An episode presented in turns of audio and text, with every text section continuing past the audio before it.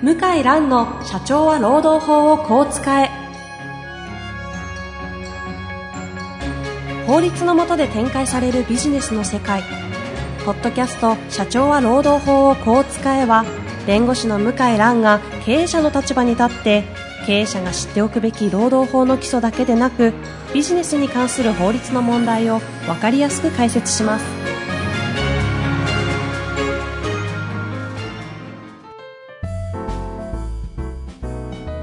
こんにちは、遠藤和樹です。向井蘭の社長は労働法をこう使え。向井さん本日もよろしくお願いいたします。はい、よろしくお願いします。えー、今日は時事ネタですかね。はい。はい。えー、ニート戦略化へ採用活発化と、東京中小企業家同友会が人手不足対策という記事がありまして、ニート戦力化へ。はい。えー、内容はですね、はいえー人手不足対策の一環として、ええーニートの戦力化の検討に、まあ、乗り出したと。えー一部の会員会社がアルバイトという形で試験的に人材起用を開始をしたと。一定の成果を確認したと。ほう。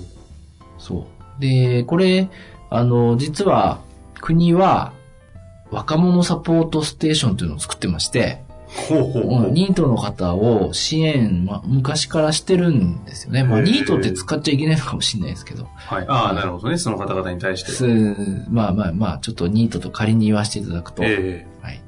やっていまして、で、まあ、なんとかね、このその、就労、まあ、しするチャンスがないかとえうんうん。いうことで、サポートステーションも、お力を入れてやってるんですが、うんうんまあ、本当に人手不足が厳しい業界は、で、賃金も上げられないうん。ですよね。うんうん。最低賃金ぐらいになるのかな、最初は、おそらく。うんうん。でそういった仕事を、まあ、まずはやってもらうと。なるほど。ババイト的な？でしょうね。ですかね。時間でその都度契約するのか、わからないですけど。えーあ、そこ、そこは出てないんですね。うん、うん、うん、うん。うんうん。ということで、えー、で、な、何が言いたいかっていうと、はい。ニートの数って今56万人らしいんですけそど、んないるんですか？はい。はい。私が毎年セミナーやってて、で、あの、ニートの数のその推移みたいな毎年確認してんですけど、景気良くても悪くても変わらないんですよ。へえ。あ、え？今まで？この過去のデータ見てですか？僕5年ぐらいしか見てないですけど、はい変わらない。ほとんど一。定数、ず一定数固定なんですか？ずっと。あ、そうなんだ。すごい。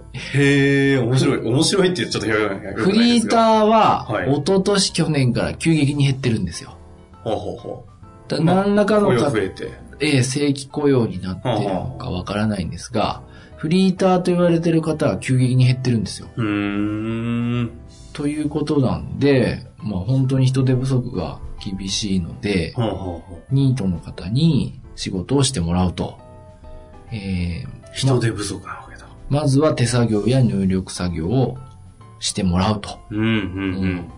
まあ僕はあの最近あのコーチングって中国の授業で、はいコーチングっていう授業をやってる方と知り合いになって、あ、あ、あ向こうで、向こうでされてる方とされてる日本人の方と知り合いになって、コーチングと人事評価制度のセミナーを今度やるんですよ。僕が、僕が講師じゃなくて、僕がちょっとアレンジして。他の方にやってもらうんですけいろいど、ろされてますね。私、上海で人事制度を一応ちょっぴりお手伝い、触りだけ、されてるんですか？触りだけね。ほう、触りだけ。はうん。あの、もともと専門の方がいるので。あ、はあはあ、パートナー組んで。ええただセミナーとかは企画して話聞いてるんですけど、はいなるほどなと思ったのは、えコーチングの基本的な考え方は、はいまあいろいろあるのかもしれないんですけど、はいその方が言うには、人を変えようと思わないと、そもそも。え。うん自分が変わる。うん。う。うんん。それが元々の発想なんだと。うんうん。なるほどなと思いませんか？え、この、それは、えっと、私と例えば向井さんとの関係で言えば、僕が、例えばコーチングをする側だとすると、はい向井先生を変えようとはせず、はい。私自身を変えるって意味ですか？え、コーチングの基本的な考え方は、あの、例えば上司と部下の関係であっても、部下を変えようとするんじゃなくて、自分が変わる。自分が変えないとあいけないとあ、なるほど。いうことなんですよね。えええ。すごく納得えして、うんうんほとんどね、中国、日本、まあ労働問題やってる限り思いますけうん。ど、はい。うちの事務所でもそうですけど、人間って変わらないですよね、なかなか。うんうんうん。うん、変わる。変わる人も。変わる人もいますが、はい。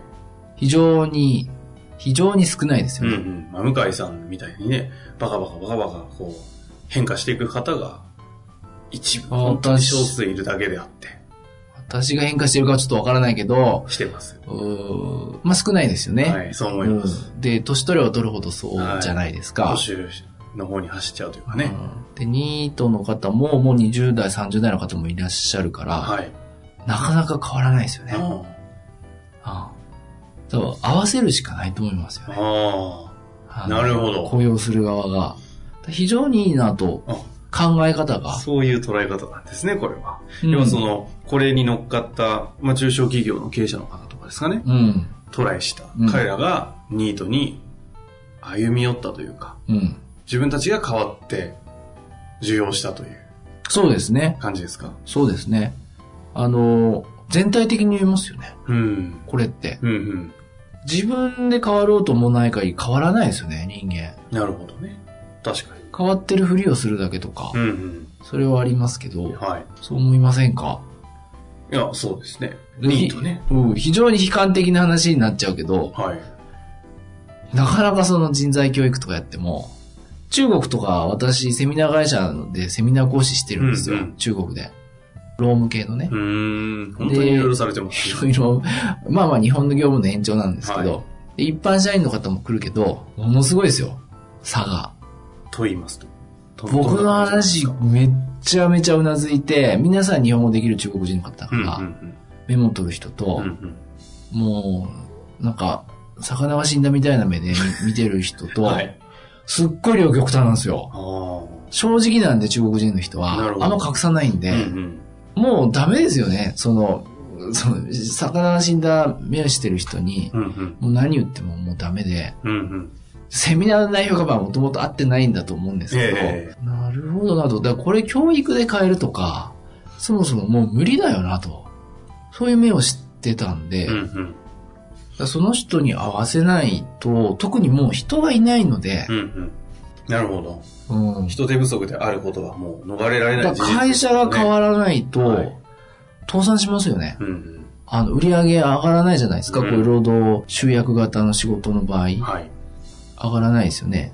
そこがね、ちょっとまだ、あとでもすごいなと思いました。おーえー、うちの会社ニートなんてなんて思うと思うんですけど、普通、一般うん。考えるとね、うんそうですよね。でもまず動こうと。まずやってみようと。これ素晴らしいですようね。ん。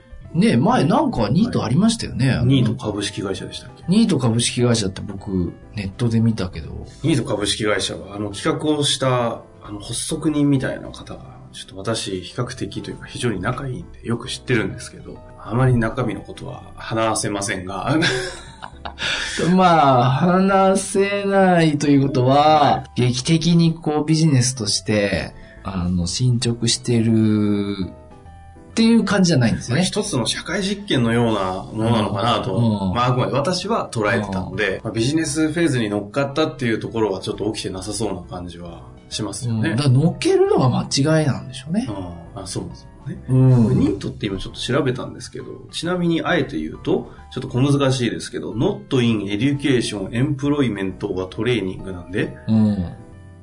まあ、勉強してない、うん。働いてない、でうん職業訓練も受けてないうん。っていう人たちってうんことですよね。そうですね。だからひたすら待つしかないですよね、周りは。僕ね、私事で、うちのなんか家族の話しちゃうんですけど、はいあの、僕弟いいんですよ。うん、うん、弟。うん。はい。弟10歳下のね。あ、そんな離れてるね然似てないんですけど、はい。はい。弟って聞いてたらちょっと 恥ずかしいですけど、弟はですね、やっぱちょっと僕と違って、えー、なかなか高校もですね、途中で、えー、進級できなかったり。まあ簡単に言うとちょっとグレちゃったんですね。へえ。ええへえ。まあ悪い感じの顔してましたよね。へえ、意外。めちゃめちゃ怖い感じでしたね。ぜひ今度ゲストに来ていただきたいです。あ、いい、よくねえな。はい。なんですけど、はいまあまあ、グレちゃったんですよ。うんうんまあいろんなことあって。うん。で、まあ、もう、父も母もどうしていいかわかんないですよね。初めての経験だから。初めてね、グレられちゃったんですもんねう。ん、僕、妹もいるんですけど、まあ妹は普通に学校に行って、はい僕もそんなね、そんなグレるなんてことなうんく,、うん。なくて、普通に学校行って、大学行きましたから、わからなくて、で、いろいろ試したんですよね。うんうん試したんだけど、うん結局は待つしかなかったですよね。あで、自分で考えて、ーうんうん。自分で行動して、で、ちゃんと社会で今活躍してますよ。へうん。だもう何かやらせようとかねえ。、はい。あ、無理なんだなって、その人間もある程度やっぱり決まってくるから、うん中学校受験とかそのぐらいだったらいいかもしれないけど、ううんんうん。もう無理なんだなと思いましたよ、僕。親が何かするってもう高校生ぐらいになったら、はあとはもう任せるっていうかね。い。うんう。うんん。でももう、途中でみるみるうちにこう、変わってって顔も。へえ。で、今頑張って、家庭も。確かにニートって優秀な方意外といるんですよ。と思いますよ。私も実はニートの方、は雇用というか、まあアルバイトベースでの雇用し、はいついこの間までしたことがあってい。、はい。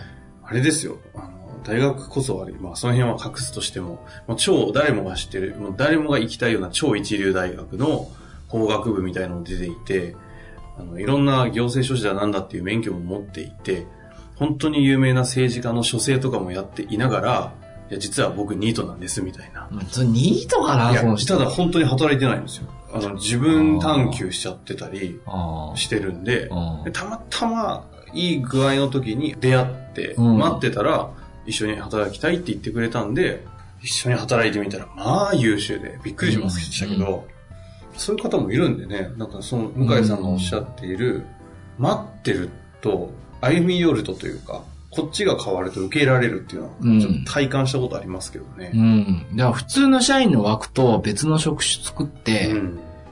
あの、ニート職だかわかんないですけど、で、で、あ合わせると。自由に来ていいと。うんうん。うん。で、この分を払うとやった分だけと。うん。で、わかんない。いいわけですかね。わかんないことあったら聞いてくれと。はい。友達も紹介すしてくれとできればと。そんな感じで会社とか労基法の枠にはめると、途端にちょっと無理になるから、うんうん。合わせないとダメですよね。なるほうん。なんかうまくいってるみたいでど。なんかね、この記事を読みますと、うん。でもね、中国でも多いんですよ。ニート。あ、そうなんですか。もう、どうだろう。日本が50万だったら、はいもう中国も50万超えてると思いますね。豊かだから。都市あ都市部うん。働く必要ない人いっぱいいるから。そんな裸なんですかもちろんもちろん。うん。資産日本円で何億円なんてね、ゴロゴロいるから、その息子さんなんてだって必要ないと思っちゃいますよね。あじゃあ、我々世代の若手のニートになるような雰囲気とあんま変わらない。変わらない。へえ。あいっぱいいますよ。へえ。うん。向こうではそれを、まあ、ニートって言葉ではないんでしょうないけど、どういう？な、なん、ちょっと中国語わからないけど、必ず間どう違いないく。う感じでこう捉えてるんですか？国としては。国としてまだ問題になってないけど、うんうんこれから問題になると思いますね。ああ、の、働くことに対して、はい日本人は働くことは、まあ、いいことうんうんは美徳というか、勤労はね。うん。はい、ありますよね。中国は、そういう人もいますけど、大多数の人は、できれば働かない。へえ。投資で生きていくとかね。あそういう価値観持ってるので、あのー僕ね、びっくりするのは、就業規則とか中国で作るじゃないですあ。か。はいはい。で、インタビューしますよね。そうすると、女性の定年退職年齢って中国今何歳だか知ってます？よ今ね。いや、全くわかんないです。いや、想像で。ええ流れ的にもえ早いんでしょうね、きっと。早い、ね。55とか。わあ、さすが。原則50。管理職55。はあ。で、今、文脈上は推測しただけですから。50ってだって若いじゃないですか。はい。で 50? うん。で、日本人の感覚で、はい50ですかと。はい。50で定年退職、ちょっともったいないねと、もっと働けますよね、なんて話すると、とんでもないと。私はもう辞めたいってわけ。50で。ほうほでも管理職だから55まで働かないといけないと。あの、なんでかというと、中国の場合、日本もそうですけど、定年と年金支給がリンクしてるんですよ。う。うんうんうんうん。あ、50からもらえるんですか？で、労働っていうのは基本的に苦痛。特にその給料もらって働くっていうのは、あマイナスのイメージとか、そんな感じなんですあ、なるよね。ほど。うん、で自分で商売やって自分でやる分には、それはぜ全然別なんだけど、うん、まあそんな儲かるわけないじゃないですか。はいそんな大金持ちとかなれないですね。すね普通に給料すからね普通にね。うんええそうね、私はもうこんな、急に愚痴を言い始めてですね。ええまあそういう勤労感の方がほとんどで日本人はあれすごいですね。なんか統計僕、この前お客さんから聞いたら、65以上で働いてる割合が70以上だったかなあ。うんうん。十何パーセントあるんですよ。へえ70だったかな確か。65だったらもっと高いかな。台湾とか中国3%とか2%ぐらいですよ、確か。ほう。うん。働いてないんだ。うん。アメリカになると逆に上昇して、年金があれないでしょ、うんうんうんあんまないでしょだから資産ない人はもうずっと働かないといけないから。働き続けですもんで、ね。定年もないじゃないですか。解雇が緩やかだから。お国柄がいろいろあって。はだから働くのがいいかっていうと、日本人働かないで家にいるってのはすごくなんかね、悪いイメージがあるあ。けど。文化的にちょっと文化アンチな感じにはなっちゃってますけど。うんでも世界的に見るとそんなことなくって、はえ、別に？困らないからいいじゃんと。こんな感じですよね。あ。なるほど。うん。で、何が言いたいかっていうと、まあその、もう人がどんどんいなくなるじゃないですか、ええこれから。はい。だ正社員、男性、20代なんて限定してるとですね、大卒なんでいないから、うん。そういう人は。から、こっちももう柔軟に合わせていかないと、職種もいろいろ働き方も用意しないと、もう無理ですよね。さっきね、向井さんが、ニート職って言い方してましたけど、っていうものを取り扱ってでも、あ彼らを生かす仕組みがあってもいいわけですもんね。全然いいですよ。いや、平等好きじゃないですか、うん日本人って。公平性とかね。それはもう大量に日本人のその労働人口があるときは、すごく効率的だったけど、今もういないからね。その中でどう生き残るのかと考えるとうん、まあ、この中小企業家、どういう会でしたっけ、そういう業界、素晴らしいですね。うんうん。なるほど。柔軟な対応を環境に合わせて適用しているそう。答えですよね。そういう見方をすると。ですね。なるほどですね。うんはい。まあ実際にそう、うん意外とこういうところで取り扱っていただかないと、こんな仕組み、ね、取り組みがあったなんて意外と情報入ってこないので、そうです。まあその上で、ね向井さんとしては今のような捉え方をして、まあ皆さんもそういうことをしてもいいんじゃないかというような話も一つ考はいえ方だと思いますので、はい。うまく取り扱っていただきたいなとはい思いますね。はい。本日もありがとうございまはい、した。ありがとうございました。